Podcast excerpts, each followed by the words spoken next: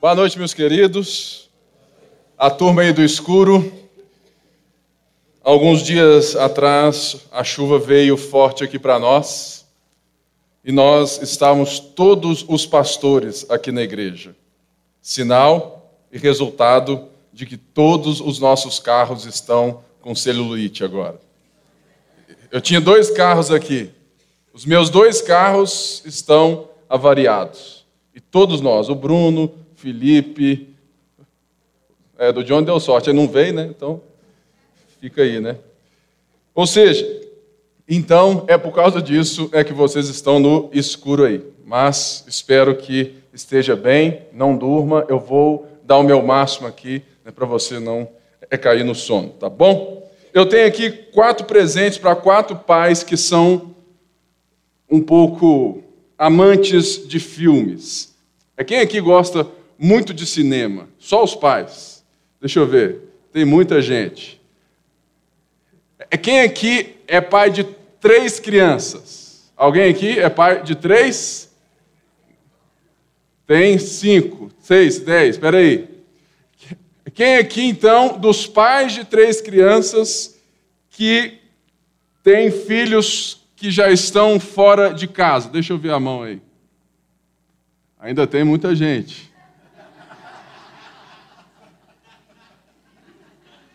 Quem aqui faz desses, desses que têm três filhos, que os filhos estão fora de casa, que faz aniversário em agosto? Tem alguém? Vem aqui, querido. Vem aqui também. O senhor está na foto. O senhor viu? O senhor é chique demais, velho. Aí, ó. Aí, ó. Garoto propaganda Mineirão. Ó, mas a gente não paga royalties, não, tá? Deus abençoe. Esse é o filme Deus Não Está Morto 2. E você. O 3? É porque eu não assisto filme, né? Então. Gente, eu dormi na hora do barco do Titanic afundar. Eu dormi. Eu dormi na guerra do gladiador. Eu dormi em tantas coisas que você não faz noção. Eu já dormi em noite de festa, de aniversário, de casamento, caí no sono. Imagina? Perdi a meia-noite, que eu dormi. É assim, irmãos. É por isso que eu tomo Coca-Cola, para que eu não durma. Tá bom? Nessa noite eu quero dar aos papais os parabéns, mas também a todos os aqui que estão com uma palavra que vai direto ao coração, respondendo aquilo que temos de anseio também. Vocês viram aqui o vídeo da nova forma de acessar e entrar com os seus filhos no Kids. Então, baixe aí o seu app, porque a partir né, assim, do próximo culto, nós já vamos ter aqui esse app onde você já registra rapidamente o seu filho, você imprime e já faz, né, é todas as coisas para é que seja mais rápido. E também é com esse app nós vamos enviar textos e várias outras coisas, porque nós só queremos melhorar, porque nós somos intencionais com seu filho. E seu filho não está aqui de nenhuma maneira sendo entretido. Ele está sendo ensinado. O mesmo culto, a mesma palavra que você recebe aqui, o seu filho recebe diante da idade dele, dentro daquilo que ele sabe e pode entender. Por isso, hoje nós vamos estar aqui e falarmos um pouco sobre o desafio de ser pai, o desafio de ser vovô, o desafio de ser esposo, esposa, amigo e amiga, porque essa palavra, por mais que o foco dela seja na criação dos nossos filhos. Você pode ter qualquer coisa que eu lhe falar para qualquer coisa da vida, porque todos nós somos filhos. Nem todos aqui são pais, mas todos são filhos. Então, aperte o cinto, fique ligado e abra a sua Bíblia no Salmo 90. Salmo 90, Salmo de Moisés. Se você é estar tá aí no escuro, é, é nós vamos é projetar o texto bíblico aí para que você tenha. É, eu tenho uma tese, irmãos, de que a Bíblia, se a sua Bíblia só serve para vir à igreja, a sua Bíblia não tem servido de muita coisa para você. Muitas vezes, a melhor coisa é que hoje você talvez não necessite trazer Bíblia para a igreja. Você fala, que isso, pastor? Você é doido. Eu sou um pouco. Por quê? Porque quase sempre nós temos os textos bíblicos no telão. O nosso problema não é o trazer ou não trazer Bíblia para a igreja. O nosso problema é não trazer a Bíblia para o nosso coração no dia a dia. Eu lembro, há muitos anos atrás, eu era aí um jovem, com os meus é, 15 anos.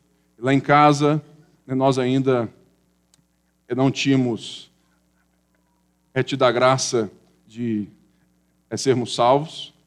E tinha lá uma Bíblia que ficava na sala. Ela estava sempre aberta no Salmo 23. Eu passava por ali, passava, aí de repente eu fui tendo hábito e fiquei incomodado e todo dia eu mudava a página da Bíblia, todo dia. E lia um pouco. Até um dia que eu estava muito doido porque eu fumava muita maconha e eu não tinha papel. Eu fui, arranquei a página da Bíblia. É, irmãos, já fui muito pecador, mais do que você pensa. E Jesus me salvou. E hoje eu tenho os meus filhos. E eu espero nunca vê-los arrancando a página da Bíblia para fazer um baseado. Mas para isso eu preciso entender que eu preciso de muito trabalho também, de muita graça de Deus. Nos dias de hoje, nós precisamos entender algo que nós lutamos e que muitas vezes nós somos escravos. Hoje eu quero lhe falar um pouco sobre o tempo. Quantos aqui sentem que falta tempo na sua vida? Ei, deixa eu ver a mão. Ó, tem gente muito crente nesse lugar. Glória a Deus. Você redime o tempo bem, porque são poucos, né? Tem hora, irmãos, que eu gostaria de ser o, o banco que tem 30 horas, porque 24 não são suficientes. Mas isso é justamente porque o tempo não mudou, o relógio bate igualzinho, mas a velocidade das informações e das coisas que nos são exigidas para a vida, isso mudou o nosso tempo. E uma das coisas que todo pai, em algum momento da vida, ou todo mundo aqui, em algum momento da sua vida, vai se sentir sufocado pelo tempo ou irá perguntar se você não despendeu o tempo necessário para os seus filhos. Eu me fiz ontem essa pergunta. É se você não sabe, eu tenho dois filhos. O Henrique, de sete anos, o André, de quatro. E eles são muito vivos e muito alegres. E já são sete anos, já são quatro anos. E muitas das vezes, como um líder, um pastor, a verdade é, irmãos, que muitas das vezes nós temos tempo para todos vocês e nós sacrificamos tempo com os nossos filhos em prol de vocês. E eu me perguntei. Certa vez, eu me questionei se a Igreja Católica não estaria correta quando ela diz que o sacerdócio é somente para quem é celibatário. Por quê? Como pastor, eu me sinto tantas vezes tão consumido e tão, tão requisitado que eu falo assim: olha, não é possível que um pastor tenha que ter filhos e esposa. Por quê? Porque não tem tempo para outras coisas. Mas quando você entende a Bíblia, a Bíblia nos diz e a Bíblia nos ensina o equilíbrio, a parcimônia, ensina também que o cuidado pastoral não é um cuidado terapêutico.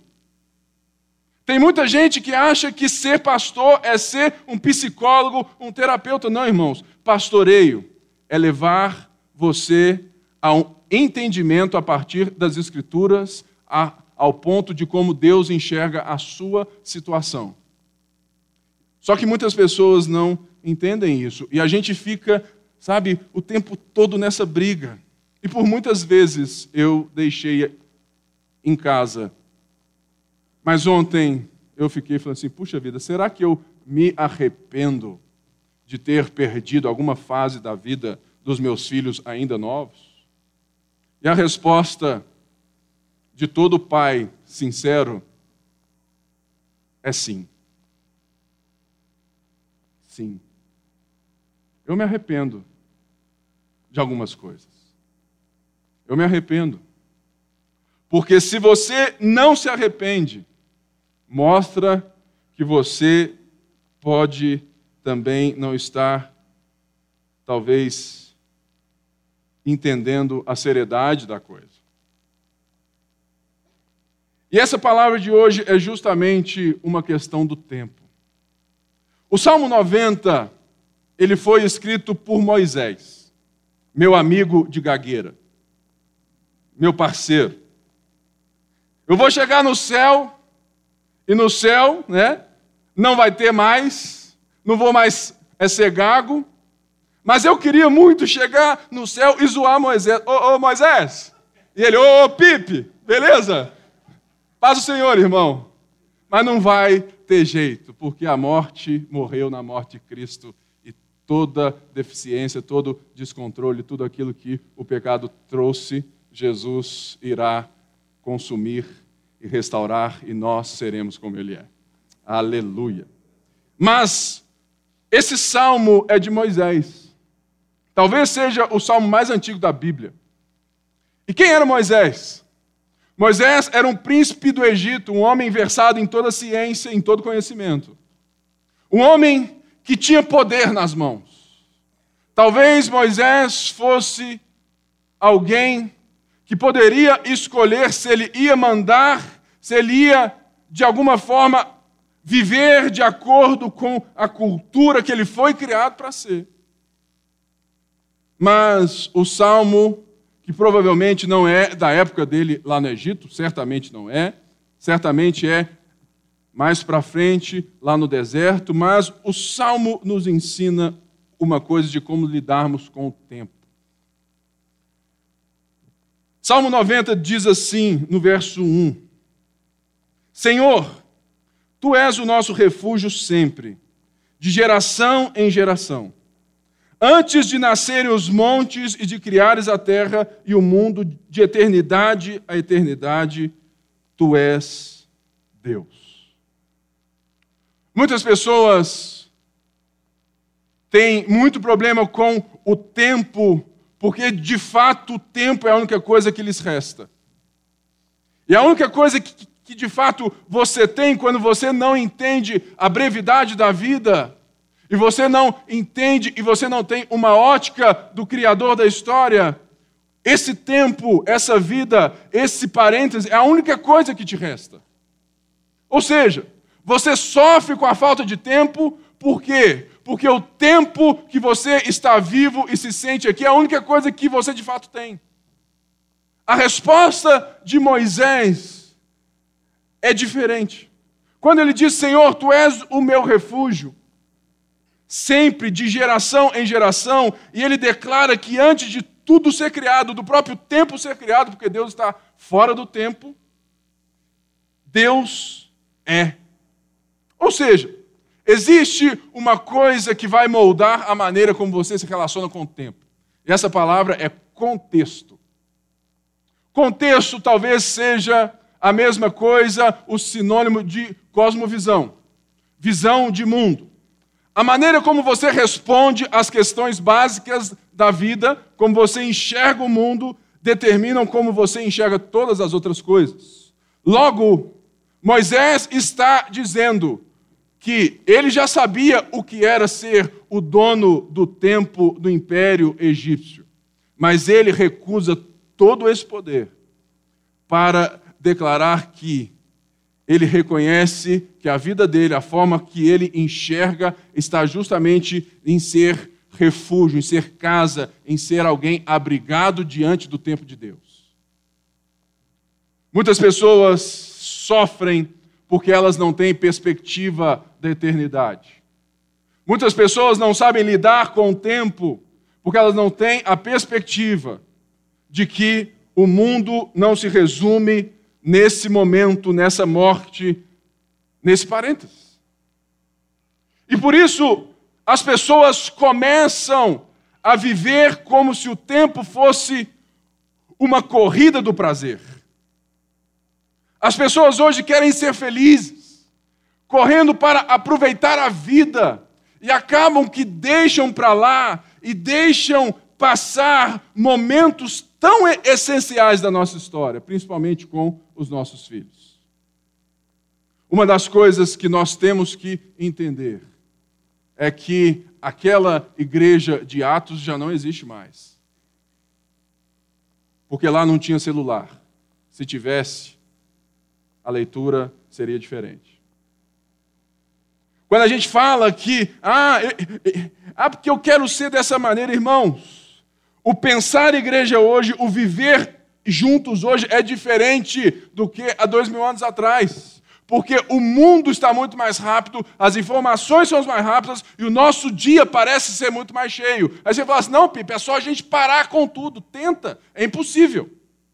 Você consegue ter alguns ajustes no seu tempo, mas de fato todo mundo vai falar assim: puxa vida, ainda está corrido. Por quê? Porque você trabalha no mínimo oito horas por dia. Se você não trabalha fora de casa, você trabalha mais em casa ainda. Existe uma profissão na história que é a mais mal paga, não paga nada, e que nunca cessa de trabalhar são as mães e os pais de lambuja. Né? Ou seja, a realidade é que nós precisamos entender como viver num mundo sem tempo, aproveitando melhor o tempo que temos. Por isso, Moisés está dizendo: Senhor, antes de tudo ser criado, tu és. E ele vai aqui, a partir do verso 3, dizer a situação que nós vivemos. Ele vai mostrar que Deus está fora do tempo e Deus tem um tempo para todas as coisas, mas o homem no pecado, ele sofre. Eu hoje tive um tempo maravilhoso de, de 20 minutos com meus filhos vindo é para cá, é no culto das 10. Meus filhos estão na fase de falar o nome dos órgãos íntimos. É menino, né? Aí, lá da sala, grita um: André, a mamãe tem pênis ou vagina? É, lá em casa é assim, né? Aí eu já, menino, sei o quê. Aí o André, mamãe tem vagina.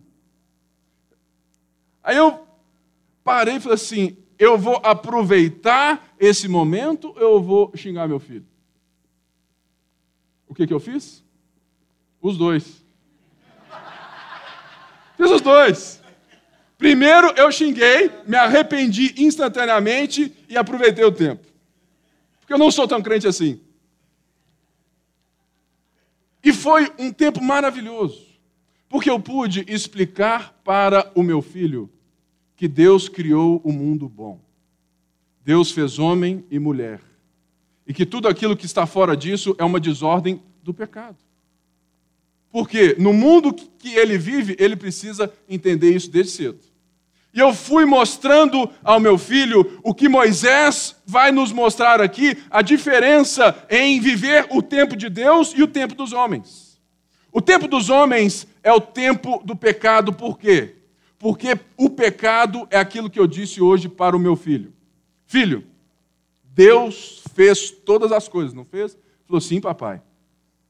E Deus, como alguém que fez você e eu, se ele te fez, ele não tem um propósito para você? Ele falou assim: é, é verdade. Aí eu fui e disse: olha, pecado é quando você vive no mundo criado por Deus, como se ele não existisse. Pecado é quando você quer dizer o que tem que ser feito, sem perguntar ao Criador por que, que ele fez. E eu fui introduzindo um conceito teológico de pecado no meu filho de sete anos e o de quatro, né? É, é, ouvindo. Mas o grande problema é que tudo aquilo é que você fala, eles repetem em público. Né? Este é um grande problema. Já passei muita vergonha. Meu pai falou isso de você. Eu falei, menino, isso era só com a sua mãe. Né? Mas graças a Deus existe a cultura da graça. Ô, oh, querido, me perdoa. Né?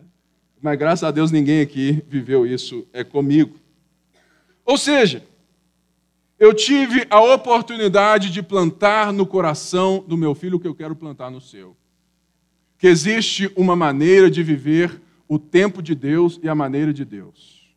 E que ele chega no versículo 12, mas antes eu quero ler tudo para que você entenda o contexto desse salmo, como que ele vem mostrando que Deus é e a vida é um sopro, e ele faz um pedido no versículo 12. Verso 3 diz assim: Fazes os homens voltarem ao pó, dizendo: Retornem ao pó, seres humanos. De fato, mil anos para ti são como o dia de ontem que passou, como as horas da noite. Como uma correnteza, tu arrastas os homens, são breves como o sono, como a relva que brota ao amanhecer, germina e brota pela manhã, mas à tarde murcha e seca. Somos consumidos pela tua ira e aterrorizados pelo teu furor. Conheces as nossas iniquidades, não escapam aos nossos pecados secretos, não escapam os nossos pecados secretos à luz da tua presença. Todos os nossos dias passam debaixo do teu furor, vão-se como um murmúrio. Os anos, de, os anos de nossa vida chegam a, a 70 ou a 80 para quem tem mais vigor. Entretanto, são anos difíceis e cheios de sofrimento, pois a vida passa depressa e nós voamos. Quem conhece o poder da tua ira? Pois o teu furor é tão grande como o temor que te é devido. Ou seja, Moisés está aqui, isso aqui, gente, é um poema. É por isso que quando é, tem gente que fala assim que um dia para Deus é como mil anos de forma literal, entendeu tudo errado. Porque isso é uma poesia.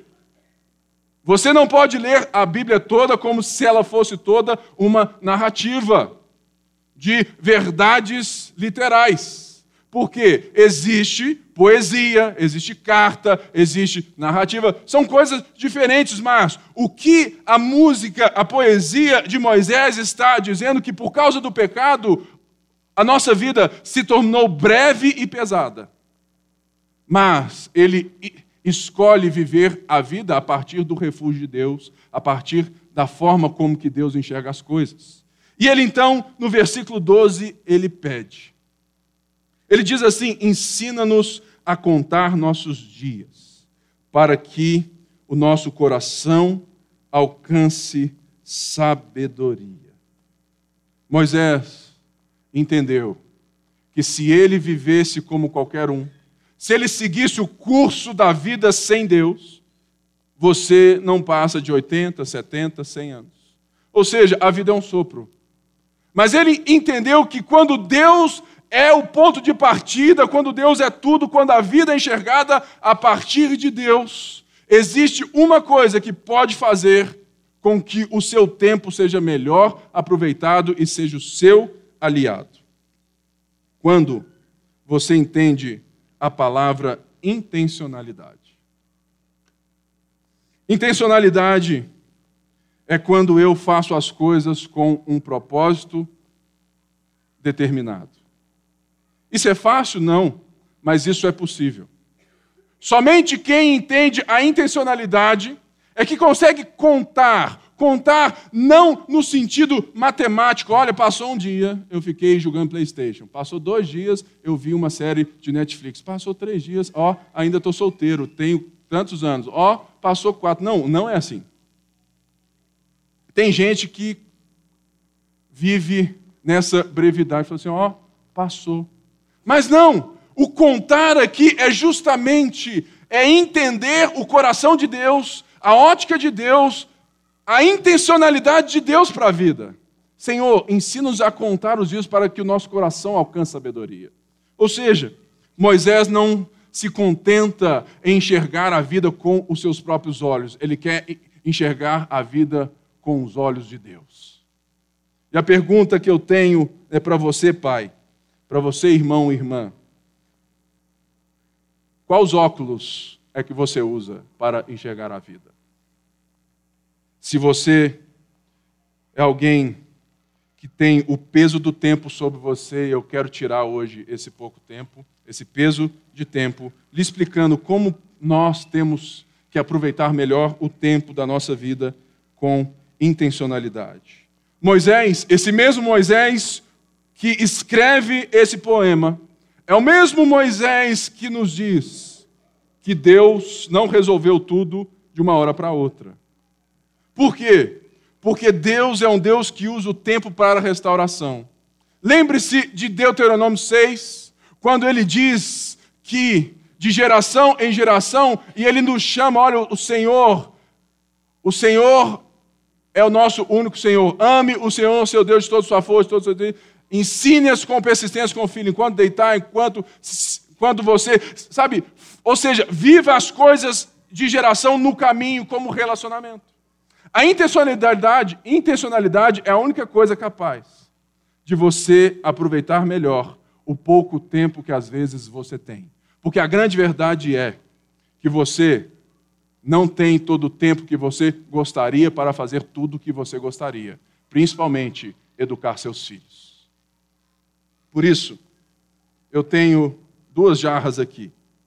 E essas jarras vão nos mostrar várias coisas hoje. A primeira delas é para fortalecer a parceria igreja e família. Sabe por quê? Porque muita gente, muitos pais não têm sido intencionais com seus filhos, porque eles terceirizam a fé dos seus filhos para a igreja. Ah, pastor, eu estou aqui porque o ministério infantil é muito bom. Muito obrigado. Mas, por ano, nós, como igreja, temos em média 40 a 60 horas com seu filho nos cultos. 40 a 60 horas por ano. Ou seja, isso não é nada. Como você não é tão frequente na igreja assim, alguns são, mas não são todos.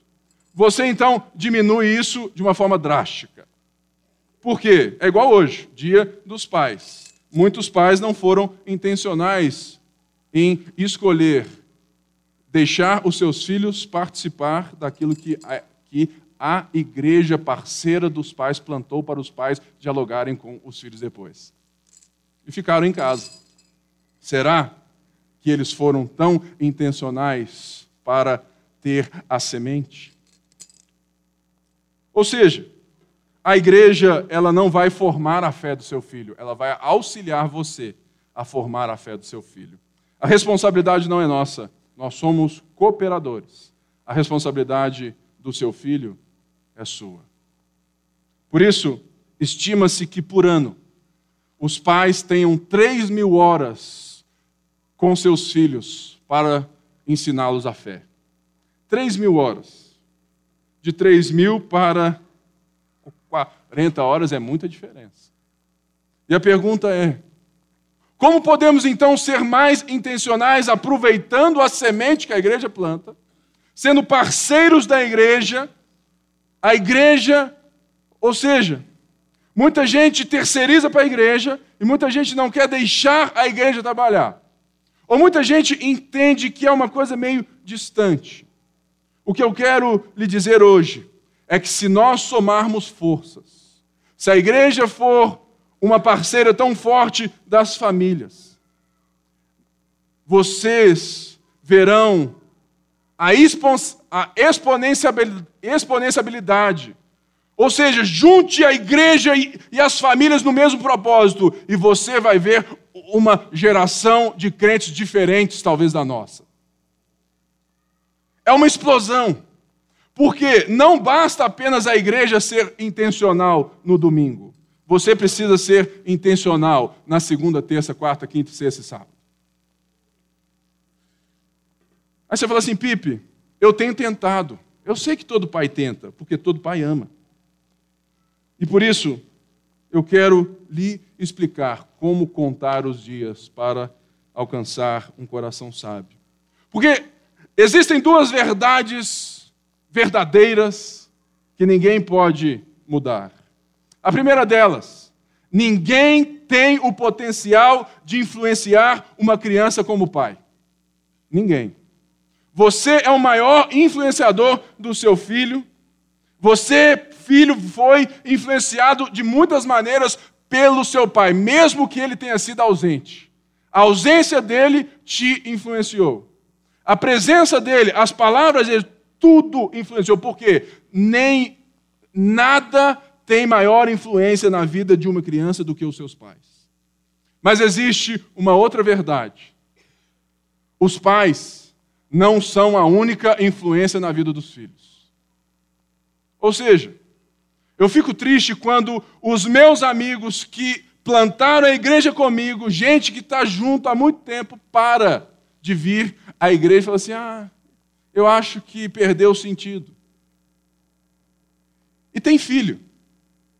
E os filhos então não vêm na igreja mais. Qual tipo de influência você está construindo para o seu filho quando seus filhos não têm influências que você quer ter para os seus filhos? Por quê?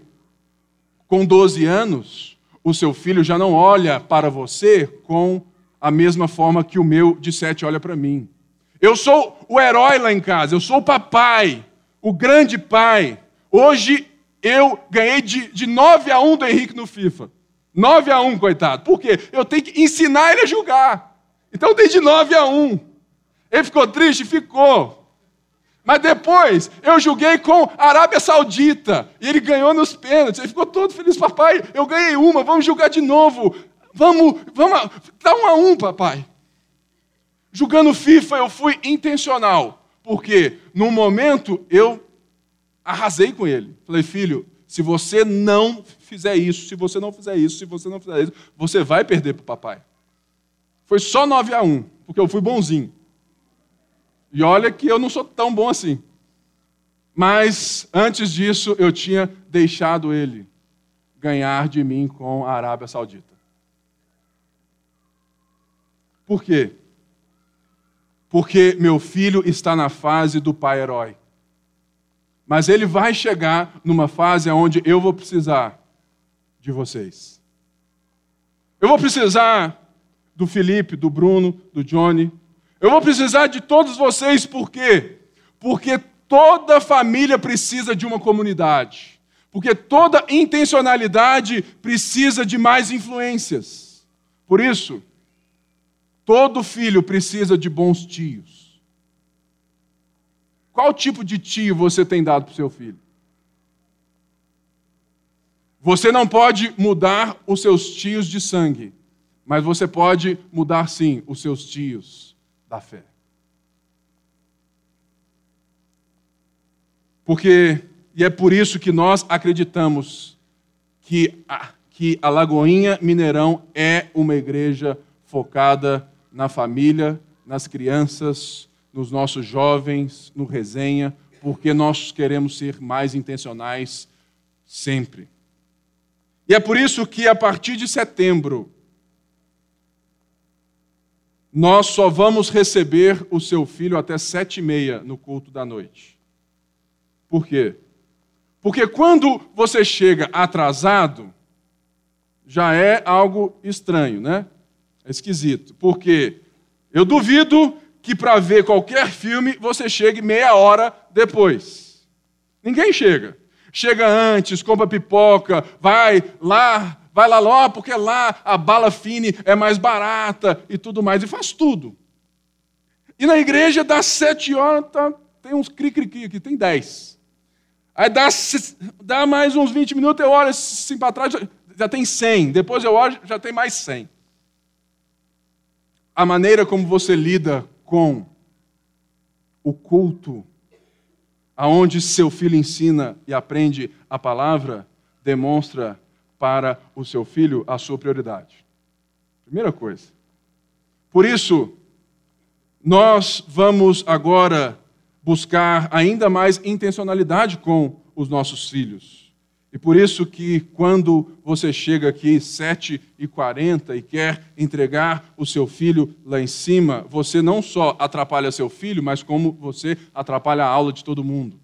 Porque até que o professor consiga deixar a turma quieta para começar a contar a história, é, irmãos, tem história. A gente não só brinca aqui, não. A gente conta história, a gente brinca intencional, a gente ensina as crianças. Aí chegou 7h40, 7h50. Você quebra um fluxo de aula inteiro. Nós éramos a única igreja das igrejas boas com kids que não tinha horário de corte. Por isso, em setembro, papai, se você chegar 7h31, o seu filho vai ficar aqui com a gente. Porque eu tenho certeza que no outro culto você vai chegar 7h29. No outro, 7h27 no outro 7h25. E se você chegar às 7 horas, você vai me ver lá na porta e eu vou te dar um abraço, porque até às 7 horas eu recebo todo mundo na porta. Ou seja, nós precisamos entender que na vida dos nossos filhos nós temos em média mil semanas até que eles saiam de casa, se formem ou não nos escute mais, né? Por aí. Chega alguma hora lá para os seus 24 anos, que seu filho, entendeu? Assim, já não adianta muito mais. Adianta o exemplo, mas muitas palavras já voam.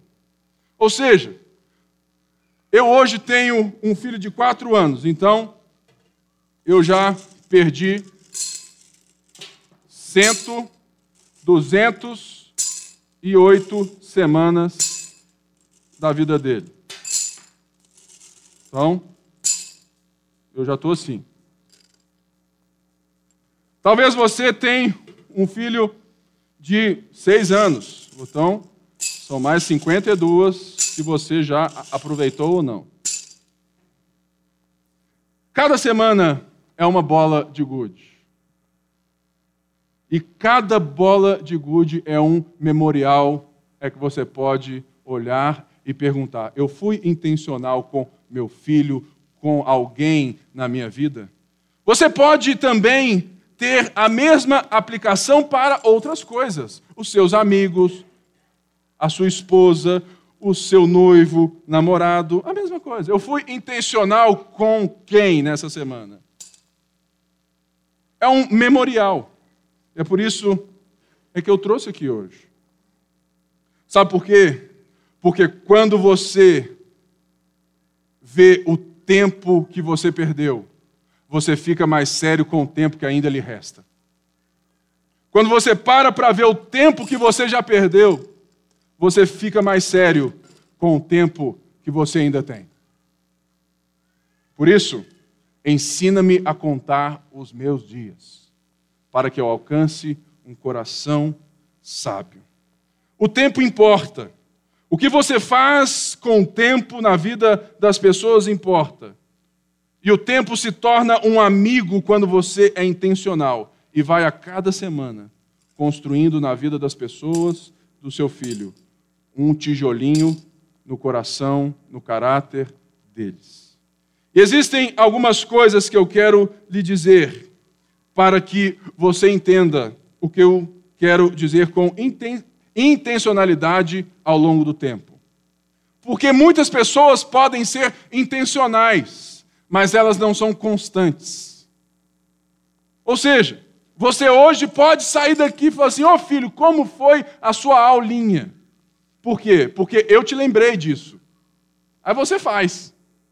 Ah, ah, papai, foi assim, foi assim, assado. Mas no próximo domingo, como eu não te lembrei, você já não faz. Intencionalidade sem a constância não gera estabilidade. Intencionalidade e constância gera estabilidade. É por isso que hoje nós temos uma geração instável. Por quê? Porque nós estamos preso na presos na velocidade do tempo e não apenas perdemos intencionalidade, mas principalmente perdemos constância. Ou seja, o que eu faço ao longo do tempo importa, porque tempo importa. Eu quero aqui lhe dizer o que acontece quando você de fato traz duas coisas: intencionalidade e constância para a sua vida e para como você vai lidar o pouco tempo que você tem. O que eu quero lhe dizer é que você não saia daqui pesaroso com o pouco tempo, mas que você saia daqui aliviado, sabendo que você pode usar o pouco tempo de uma maneira celestial e eficaz. Eu não tenho tanto tempo assim com os meus filhos. Por quê? Porque toda segunda, geralmente, eu, chego dez e meia, onze e meia em casa. Toda terça, 11 e meia em casa. Quarta, eu tenho culto na sede, 10 e meia em casa. Quinta-feira tem célula, 10 e meia em casa. Na sexta-feira é folga. Mas eu ajustei a minha agenda para que eu ficasse de manhã com os meus filhos. Mas mesmo de manhã, o meu celular não para. Plim, é zap zap para cá, é toque para cá, é Instagram para lá. Existe o maior, o maior. Irmãos, isso aqui é bênção, mas quando você deixa de ser, de fato, alguém que está sendo intencional, isso aqui te consome. Porque tudo o que toca aqui é mais importante do que aquilo que você está fazendo na hora.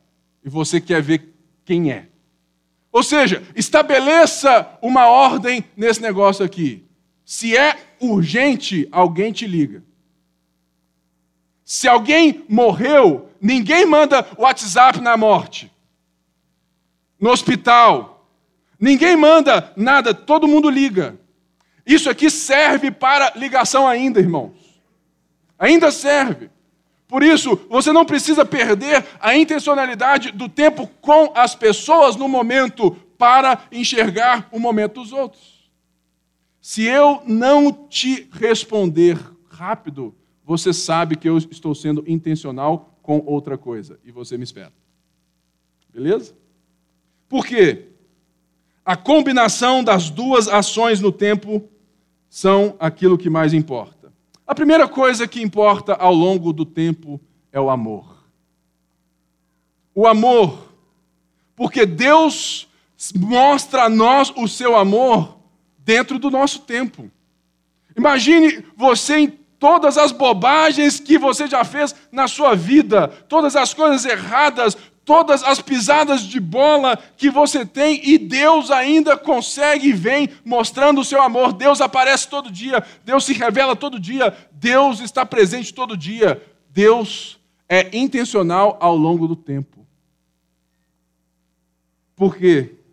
Porque o amor com constância é igual à dignidade. Uma coisa é eu é vir aqui e falar assim: Ô Johnny, eu te amo, cara. E ir embora. Aí depois eu passo: Qual é, Johnny? Qual é, Johnny? Qual é, Johnny? Ou seja, se eu for intencional e constante na minha vida com o Johnny, eu vou gerar nele, por meio do meu amor para com ele, uma dignidade e ele saberá que ele tem valor. É isso que Deus fez conosco quando ele escolheu redimir o mundo por meio das relações e das histórias. Porque Deus nos ensina todos os dias. Você tem valor, né? Por quê? Porque Deus aparece, Deus vem, Deus se mostra presente, Deus ama. Amor, ao longo do tempo, gera dignidade. E existe uma outra coisa que é muito importante na vida do seu filho ou na vida de qualquer outra coisa, que são as palavras. As palavras não no sentido de entender, falar assim, ah, irmão, palavra tem poder, profetiza. Não, irmãos. A Bíblia não fala nada desse negócio. A Bíblia mostra que as palavras ferem ou constroem. As palavras não constroem um mundo espiritual que você traz para esse natural. Isso é coisa de neopentecostal. Profetiza, profetiza um carro importado. Já tentei, irmão, não funcionou. Sabe por quê? Porque não é isso que importa. O que importa são as relações, e relações são naturais. E elas necessitam de palavras intencionais, sejam elas quais forem. Não importa o se você um dia falou assim, ô oh, menino, você é chato, hein? Mas todos os dias você diz, eu te amo. Ou seja, as palavras, aquilo que você constrói no coração do seu filho, porque as palavras criam um lugar seguro para as pessoas se abrirem. A pior coisa que tem é marido e mulher que não conversam. A maioria das famílias que vem para mim, já com tudo detonado, existem dois problemas sempre. O primeiro é que eles não conversam com Deus. Porque a primeira pergunta que eu faço é: como está sua vida com Deus? Ah, pastor, não tenho tempo. Se você não consegue ouvir as palavras do Criador, você não se sente seguro nele e você não diz o que Moisés disse no Salmo 90. E outra coisa, se você não tem diálogo com quem você ama, você não constrói um espaço para essas pessoas se sentirem seguras para se abrir com você. Mas alguém, em algum outro lugar, irão usar palavras de carinho com essa pessoa. E ela vai se sentindo segura com outras pessoas. Vai se sentindo segura com outras pessoas. E vai se abrindo com outras pessoas. Vai se abrindo com outras pessoas quando você é um túmulo em casa. Se você quer ser intencional, abra sua boca e converse com as pessoas. Dialogue com a sua esposa, dialogue com seu esposo, dialogue com seu amigo, seja intencional, está deixando as coisas para que elas se tornem claras e para que tudo se estabeleça. Sabe por quê? Porque palavras ao longo do tempo demonstram direção. Nós temos a direção de Deus porque Ele nos deu a Sua palavra. E os nossos filhos receberão direção na vida quando nós deixarmos com eles, dialogarmos com eles, formos intencionais ao longo do tempo com as nossas palavras. Eles vão perceber que, olha, o, o papai sempre fala isso. Né? Não tem esse negócio sempre, ah, meu pai sempre me disse isso. E todo mundo quase sempre vai aonde os pais disseram. Eu tive bons pais, mas bastante ausentes. E eu fui soma de muitas pessoas que, fora de casa, fizeram um lugar seguro para que eu me abrisse com elas e não com meus pais.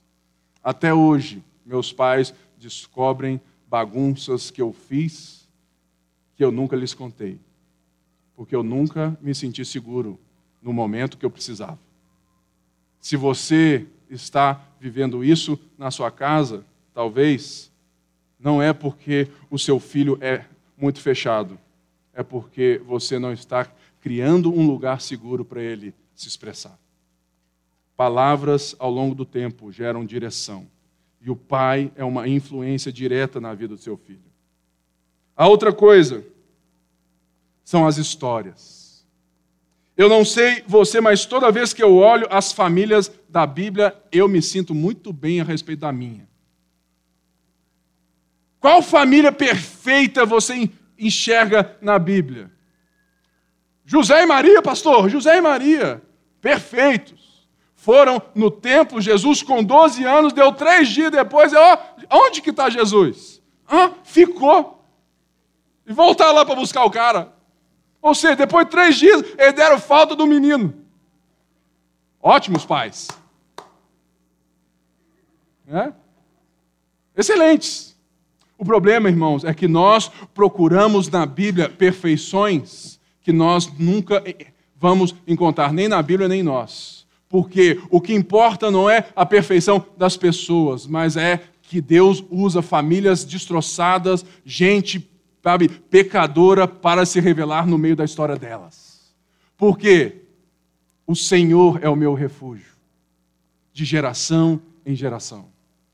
Nosso problema é que nós queremos ser perfeitos e não queremos deixar o Deus Criador dos céus e da terra, sabe, nos mostrar as nossas imperfeições e aprendemos com Ele, porque o contexto dele é, é diferente do nosso. Histórias. Todo mundo aqui não vai, de fato, se lembrar de muita coisa que, que sabe, que que eu disse hoje, senão das histórias que eu lhes contei sobre a minha vida. Por quê? Porque as histórias servem para fixar o aprendizado. Todo mundo que lembra de uma história e lembra de algum princípio por trás. Por isso, as histórias interessam. Por quê? Porque quando você vive as histórias intencionalmente com as pessoas e com seus filhos, quer dizer que histórias ao longo do tempo demonstram perspectiva. Quando os seus filhos têm uma história com você, quando você tem uma história com alguém, as pessoas têm perspectiva diante daquilo que elas já viveram com você. Porque relacionamento durante um tempo gera perspectiva. Ou seja, nós já estamos aqui há três anos nos relacionando, alguns mais, outros menos. Mas o comportamento, a maneira como nós vivemos, vai gerando perspectiva na liderança daquilo que nós precisamos ser mais intencionais, menos intencionais, daquilo que foi errado ou certo. Nós temos uma perspectiva como igreja a partir das histórias que vivemos. Logo, não recuse viver histórias. Existem histórias virtuais que estão matando as nossas histórias presenciais. Valorize um bom café da manhã. Valorize até um bom videogame com seu filho, mesmo que você ganhe dele de 9 a 1. Eu estou até me sentindo mal agora. Porque eu dei de 9 a 1 no meu menino mas ele um dia vai ganhar de mim e vai me zoar, então eu tenho que aproveitar. A quarta coisa, trabalho.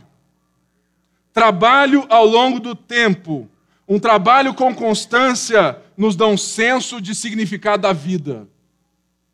Duas coisas aqui. Seus filhos necessitam ver que vocês dão duro na vida, que vocês trabalham. Ou seja, nem toda falta de tempo é falta de aprendizado. Papai saiu para trabalhar, mamãe saiu para trabalhar, mamãe não pode agora porque ela precisa resolver. Isso faz parte da criação da intencionalidade. Se você tem tempo sempre para os seus filhos, você não, não está estabelecendo limites para eles e eles vão entender uma perspectiva de que o mundo gira ao redor deles. Logo, os seus filhos precisam entender que trabalho importa. E outra maneira, nós necessitamos fazer com que os nossos filhos façam parte dos nossos trabalhos na igreja. Lá na Sumaré, leve seu filho lá na favela. Vá lá na nossa ONG, leve os seus filhos. Ah, não, pastor, é muito perigoso perigoso é você deixar eles trancados na sua realidade e não enxergarem que Deus pode usar eles para abençoar uma criança que vive num, sabe, em outro contexto de vida.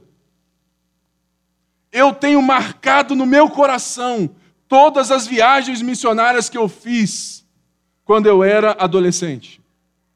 17 anos, eu fui para Jocum e dançava. Meu irmão, eu já tinha barba, já era grandão assim, mais magro, e dancei Ponte de Amor. Alguém lembra de Ponte de Amor? Não? É, vocês são muito novos na fé, então. Há uma ponte eterna que nos entrelaça. Aí eu ficava, né, dançando. Irmãos, mas tinha um momento que eu já tinha o cavanhaque que todo mundo fazia assim, ponte de amor, e tinha que sorrir. Ou, oh, eu fiz isso. E eu nunca me esqueço. Ou seja, quando você vê, ou quando você deixa e coloca os seus filhos para que Deus os use e que eles vejam valor naquilo que Deus usou eles na vida dos outros, você está gerando uma fé exponencial na vida do seu filho. Ninguém aqui esquece o que fez e serviu na igreja. Ninguém esquece. Eu não, eu não me esqueço quando, sabe, há muito tempo atrás eu tinha 20 anos e eu fui na Tailândia como um missionário por 15 dias. E eu fui na casa de prostituição de meninas de 9, 10, 11, 20 e 30 anos. O que eu fiz por elas, somente anunciando a mensagem de Jesus Cristo, nunca apagará do meu coração. Nunca se apagará do meu coração o trabalho que a gente faz com diversas pessoas, sejam eles aqui na nossa igreja. Por quê? Deixe seus filhos trabalharem. Você falou, sou pastor, isso dá cadeia. Deixa eu te dizer uma coisa: o Estado não vai cuidar do seu filho, a responsabilidade é sua. Deixa o seu filho ir no seu emprego um dia, deixa ele ver você trabalhando e coloque ele em ambientes que ele vai servir. Porque trabalho importa. Porque trabalho mostra que a vida tem um significado. Porque Deus nos criou para trabalhar. Fala assim, que? Misericórdia! Pois é. Vai lá em Gênesis 1 e 2. Ele fala assim: olha, dominai, sujeitai, cultiva a terra aí. O trabalho na fora do pecado é adoração.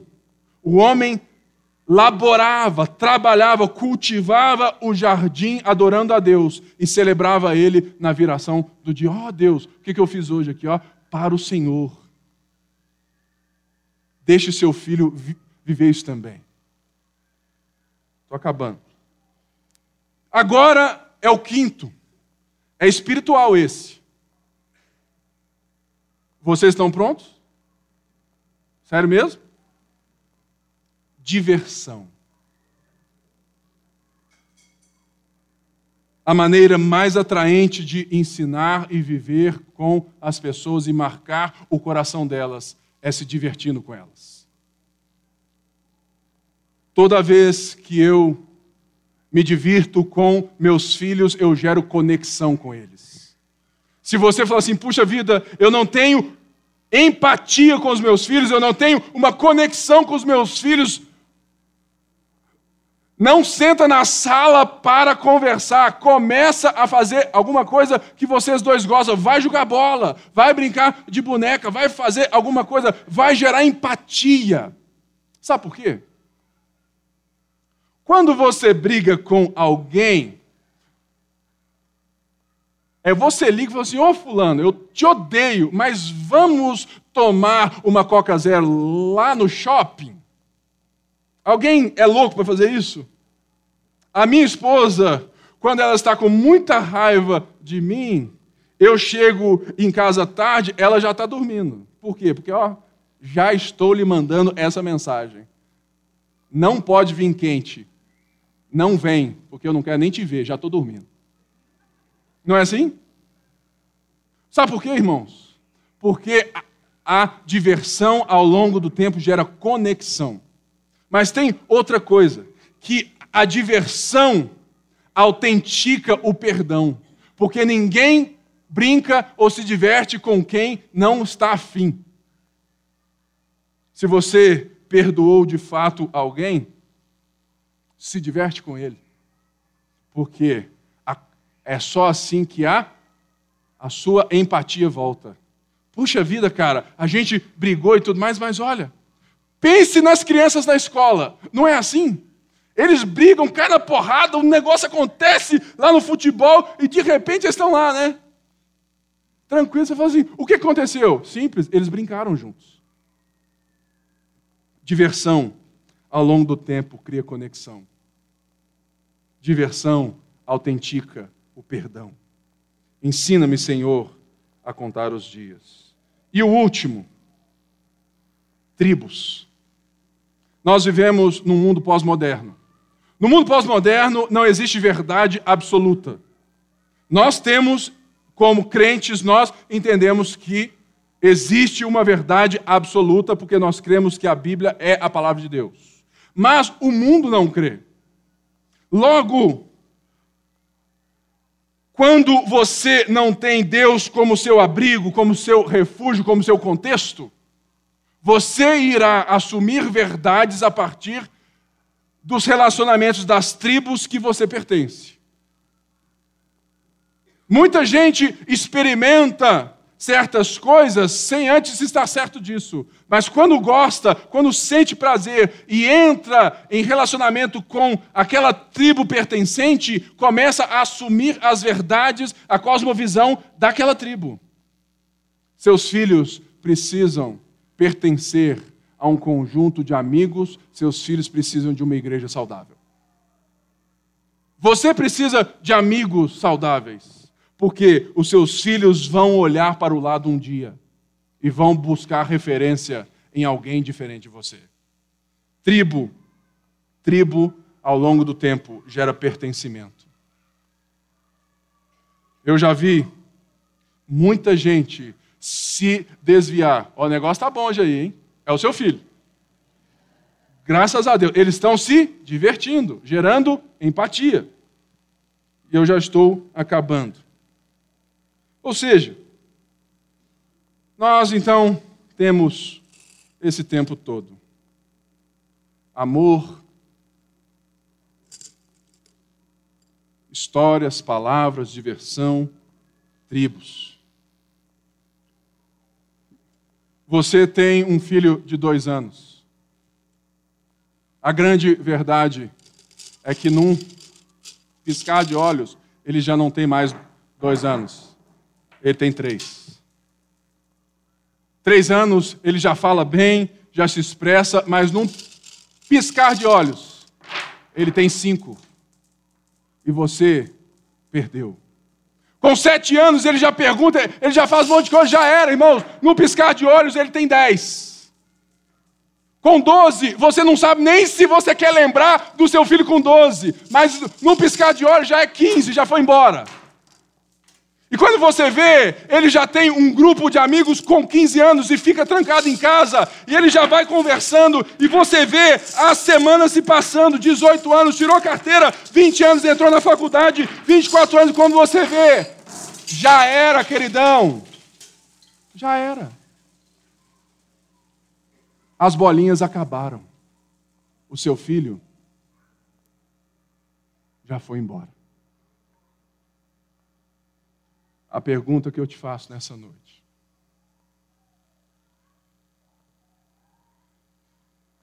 Você quer deixar um legado na vida do seu filho? Ou você pergunta assim, Pipe, eu nem casei ainda, mas você tem amigos, você tem pais, você tem muita gente para contar as bolinhas de gude. Nessa noite, nós não apenas contamos com os nossos filhos, mas eu quero te dizer que existe alguém que sempre foi intencional com você. Fique de pé no seu lugar e não saia. Talvez você veio aqui hoje é um visitante, você não é um crente em Jesus Cristo, você não acredita em Deus. Mas essa mensagem fez sentido para você e você está e quer de fato começar essa jornada. Talvez você está aqui nessa noite e você percebeu que a sua vida com Jesus é bem mais ou menos e, e que você está mais para desviado do que para firme. E você quer se reconciliar com Jesus.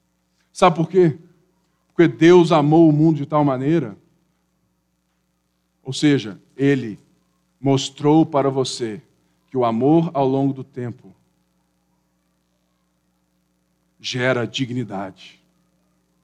Deus não apenas te amou, mas Ele te amou com palavras e histórias, porque Ele entra na sua história hoje, Ele entra na sua vida, Ele marcou a sua história e pode marcar hoje de uma maneira que você jamais se esquecerá. Deus nos deu a Sua palavra. Nós podemos muito bem dizer que Deus se diverte conosco, porque Ele nos propicia momentos de alegria sem fim. E mesmo que eu ande pelo vale da sombra da morte, a Bíblia diz que Ele está comigo e Ele de fato está. Deus não está assentado em algum lugar no céu julgando o PlayStation, não está nem aí para você. Porque Deus, segundo o próprio Senhor Jesus Cristo, diz que o meu Pai trabalha até hoje, por isso eu trabalho. Se existe alguém que trabalha nesse mundo para colocar o mundo em ordem de novo, esse é o nosso Deus. E Deus não te deixa para pertencer a qualquer coisa. Deus te chama para a sua família. Você é da tribo de Deus. Por isso, de uma forma bem simples, eu quero dar a oportunidade para você que veio aqui hoje e quer confessar a sua fé em Jesus Cristo. Quero dar também a oportunidade para você que está aqui hoje e se percebe desviado e você quer voltar para os caminhos do Senhor. É uma coisa muito simples, eu quero é que você não tenha vergonha de fazer isso. Basta você levantar a sua mão que eu quero orar por você. Existe alguém aqui que quer entregar o seu caminho ou voltar para a igreja, para a família de Deus? Levante a sua mão que eu quero orar por você. Alguém aqui, alguém aqui, graças a Deus eu tenho aqui, e eu quero orar então. Graças a Deus, vem aqui, querido. Nós vamos orar.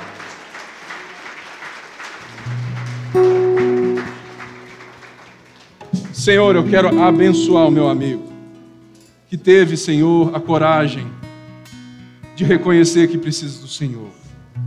Nessa hora, Senhor, pedimos que o Senhor nos dê a graça de abraçá-lo, de ensiná-lo, de fazer que ele pertença a essa tribo que nós pertencemos. Eu não sei nada da sua vida, mas o Senhor conta os seus dias, porque o Senhor conhece ele. Por isso, nessa hora, nós queremos abençoá-lo queremos abraçá-lo em nome de Jesus. E todo o povo de Deus disse: Amém. Você pode aplaudir o Senhor? Aleluia! Glória a Deus! Aleluia! Muita gente é chegar para mim e Pipe, eu amo a Lagoinha Mineirão, mas eu fico tão triste porque lá não faz o apelo. Pois é, agora você pode ficar muito feliz. Porque cada culto nós iremos fazer pela glória do Senhor. E você vai convidar as pessoas não crentes, porque toda semana nós temos uma palavra de Deus para elas. Mas não se esqueça, a responsabilidade não é da apelo, a responsabilidade é nossa. Por isso, feche os seus olhos, eu quero orar por todos nós. Já passei aqui do horário. Senhor Deus, eu quero abençoar a nossa semana que ela seja intencional nos relacionamentos, que ela seja viva no Senhor. Abençoe cada pai, cada mãe, cada criança, cada adulto, jovem, cada adolescente, Senhor, nesse lugar. Deus, nós queremos, ensina-nos a contar os nossos dias, para que alcancemos um coração sábio. É a nossa oração em nome de Jesus. E todo o povo de Deus disse amém. As bolinhas de gude são para quem quiser. Só vir aqui na frente e pegar, que são suas, você que viveu um longo tempo atrás. Deus te abençoe e vai na graça e na paz.